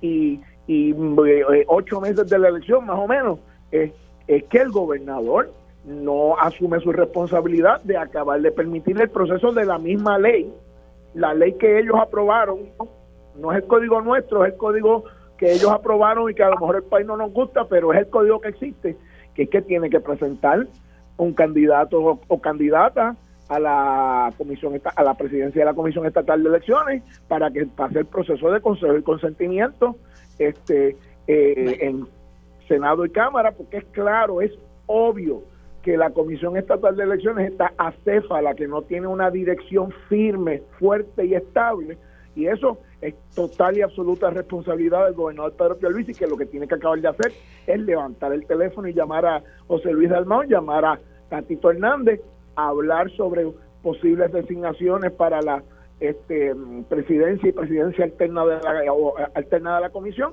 y que entonces el proceso constitucional y el proceso estatutario del Código Electoral del 2020 funcione. Tengo que hacer una pausa y al regreso continúo con, con el panel. Y ya estamos de regreso aquí en Dígame la Verdad por Radio Isla 1320. Vamos a hablar precisamente, hay dos cositas en el área de, educación y, y, me queda prácticamente seis minutitos, pero me llama la atención, uno, lo que denunció el representante José Rivera Madera. Yo no puedo comprender cómo han pasado tres años y no se ha atendido la situación de una escuela en Guayanilla que no tiene el servicio de energía eléctrica y que impacta a los estudiantes de educación especial. Estoy hablando de la escuela Dalila Torres de Guayanilla. Tres años. Me parece inconcebible. Y por otro lado, eh, lo de las escuelas charters que el proyecto original buscaba una moratoria de cinco años. Me dice Mercedes Martínez que eso se ha eliminado. Sí hay una especie de moratoria, pero las escuelas charters que buscan establecerse tienen que cumplir con unos requisitos y por otro lado, las que ya están existentes, si quieren expandir, eh, tienen que cumplir con una serie de requisitos. La realidad es que esos requisitos están establecidos en ley. Eh, vamos a hacer una ley para obligar a que se cumpla con la ley. Es que de verdad que no, no, comprendo. Eh, y no se me extiendan mucho porque tengo cinco minutos y quiero que puedan opinar todo. Eh, voy con Olvin, eh, voy con Luis Vega Ramos y luego y cierro con, con José Aponte, con representante. Olvin. Pues mire, eso, esa situación que estaba que estaban discutiendo más temprano es, es inaceptable que las escuelas tengan tantas necesidades y esas tres años esperando por que no se le provean unos servicios básicos para impactar a la educación. Eh, definitivamente el Departamento de Educación está fallando y no hay una fiscalización de del uso de los recursos. Precisamente, estoy trabajando con el representante José Bernardo Márquez en una demanda que se le tuvo que radicar al Departamento de Educación para que cumplan con la ley y certifiquen si se está usando el 70% del presupuesto del Departamento de Educación que llegue en servicios directos a los estudiantes. Ellos certificaron que sí, que más del 70% eh, está llegando a los estudiantes, pero sin embargo vemos todas las denuncias que están ahora haciendo los estudiantes y vemos situaciones como esta y uno se pregunta, ¿en realidad está llegando el dinero a los estudiantes o se está yendo todo en cosas administrativas y contratos y no llega realmente a, a servicios directos a los estudiantes? la realidad es que no, no está llegando. Está más que claro. Vega Ramos. Bueno, es imperdonable que cuatro años después de, la situación de los terremotos y demás, eh, todavía estemos en, básicamente etapa número uno post crisis este, eh, eh, y, eso eso eso de verdad es un problema eh, de falta de ejecución, valga la redundancia, del Poder Ejecutivo que ha estado en ese periodo en manos del doctor Roselló, la licenciada Wanda Vázquez y ahora el licenciado eh, eh, Pedro Pedro Pierluisi. Y uno no puede explicarse cómo en ese caso, que es tan eh, grave y tan trágico, y en otro montón de casos de proyectos, de cosas que ya se debieran haber podido resolver con básicamente 17 millones de dólares del lado de acá, eh, las cosas no se estén haciendo y se podrán poner excusas, que si falta mano de obra, que si esto, que si lo otro, y entonces a veces le quieren echar la culpa a los alcaldes y no sé qué más, pero ya ya llega un momento donde sencillamente eh, no hay justificación en, en, términos de lo de la escuela charter. Bueno, este, pues veremos a ver lo que se acaba eh, legislando porque al fin y al cabo, pues yo creo que esa legislación de las escuelas charter es una abdicación de la responsabilidad constitucional del Estado. Eh, de ser, ser el Estado el que le provea la educación pública no sectaria a, a, los, a los niños y a las niñas en Puerto Rico. Eh, representante José Aponte. Yo creo en la escuela charter eh, hay que admirar eh, cada caso, cómo se está dando el servicio, pero creo en la escuela charter no una abdicación a la responsabilidad constitucional. El Estado está utilizando regulación federal y estatal eh, y eso no es, abdicar a la responsabilidad. Sobre la escuela de Guayanilla, eh, no tengo el detalle fuera de lo que haya planteado el representante, el compañero representante, eh, estaré verificando sobre el particular, pero la realidad es que si es en esa forma, pues alguien tiene que trabajar sobre el asunto y no es que, porque si lleva tres años, han habido un par de, de secretarios de educación eh, y ha habido un constante que es la dirección regional, así que hay que mirar sobre ese particular. Por el otro lado, rapidito, y sé que no tenemos tiempo, eh, la presidenta de la Comisión Estatal de Elecciones Interina está haciendo su función, eh, no una cuestión, el asunto de los endosos no tiene que ver con si ella está interina o no está interina, y querer inmediatamente traer por los pelos que si se ha designado o no se ha designado un presidente de propiedad ella está ejerciendo la función y así se le está reconociendo. Eh, en torno al tema de, la escuela de Guayanilla, a mí me, parece insostenible, más allá de culpar a un secretario, son los funcionarios que están allá abajo, los que están en primera instancia atendiendo la situación. ¿Cómo Por eso hice la observación, Mili, perdona que te interrumpa, de que han habido diferentes secretarios, pero ha habido un constante en cuanto a la dirección, no tanto de la tres años educativa, sino también de la oficina regional de eh, servicios de OMEP también. Tres años. Entonces son niños de la matrícula de educación especial que son los que se están viendo impactados, sin luz. ¿Qué es eso? Por amor a Dios, eso, da vergüenza. Después nos, preguntamos por qué no hay aprovechamiento académico. No, no, no, de verdad que, que yo creo que a veces muchas personas no entienden, pues como no tienen sus hijos en, en, escuelas públicas, pues tal vez no se pueden poner los zapatos de los demás. De verdad que soy yo ante los ojos de Dios. Gracias a los tres por estar disponibles. Hoy comenzamos un poquito más tarde, pero pues tenía ahí varios temas pendientes. Así que gracias nuevamente por sacarle su tiempo para estar en el panel. Se me cuidan mucho. Hacemos una pausa aquí en Dígame la Verdad.